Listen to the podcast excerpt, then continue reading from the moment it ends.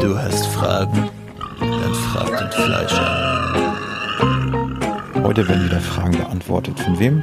Von keinem geringeren als mir, dem Fleischer, dem Wolfgang. Moin. Frage-Antwort-Spiel.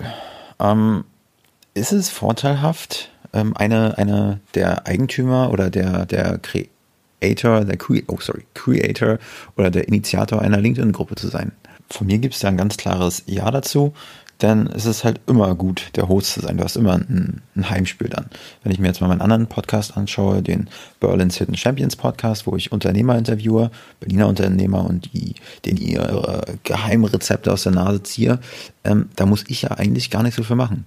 Ich sage dann meinen Text auf am Anfang, hey, herzlich willkommen, stelle ein paar Fragen, muss natürlich aktiv zuhören, aber ansonsten am Ende machen die halt äh, die Arbeit. Und trotz alledem, wenn sich jemand den Berlin's Hidden Champions Podcast anhört, dann ist natürlich diese Person in einer Folge dort. Und ich bin halt immer wieder, ich bin das Herzstück dieser Folge, obwohl es eigentlich ähm, anders gedacht ist, aber ich, bleib, ich bleibe halt den Leuten dann in diesem Zusammenhang im Kopf.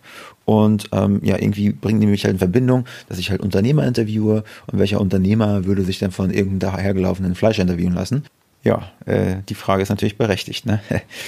Aber gut, um die Frage jetzt mal ganz klar zu beantworten, ja, ich denke, das ist vom Vorteil, denn du warst der Initiator dieser, dieser Gruppe, du bist da der Herr im Ring, du hast die ersten Mitglieder akzeptiert, du hast dich mit denen ausgetauscht, du hast aktiv bereits in Diskussionen teilgenommen und ähm, kannst, denke ich, bei interessanten Themen einfach immer wieder dein, dein kleines bisschen Mehrwert in, in Kommentaren dalassen.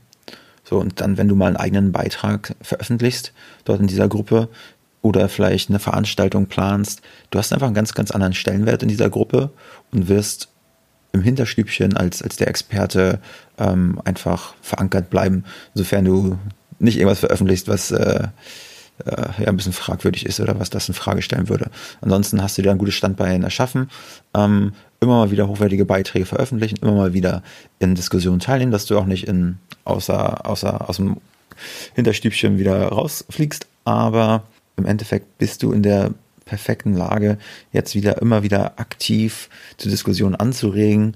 Und auch wenn du dein eigenes Business hast und möchtest dann mal wieder die, die Kurve ähm, oder den Bogen zu deinem eigenen Business schlagen, wenn du das clever verpackst, kannst du das in so einer Gruppe einfach extrem gut machen und kannst einfach auch so eine Gruppe, denke ich, auch wenn das nicht der Hauptgrund sein sollte, so eine Gruppe zu starten, die einfach irgendwann monetarisieren. Jedenfalls etwas. Kostenentschädigung, ne? Ja, das ist so meine Grundhaltung dazu. Ansonsten, ich hoffe, ich konnte die Frage beantworten. Ihr wisst ja, wenn ihr Fragen habt, fragt den Fleischer. Bis dann, tschüss.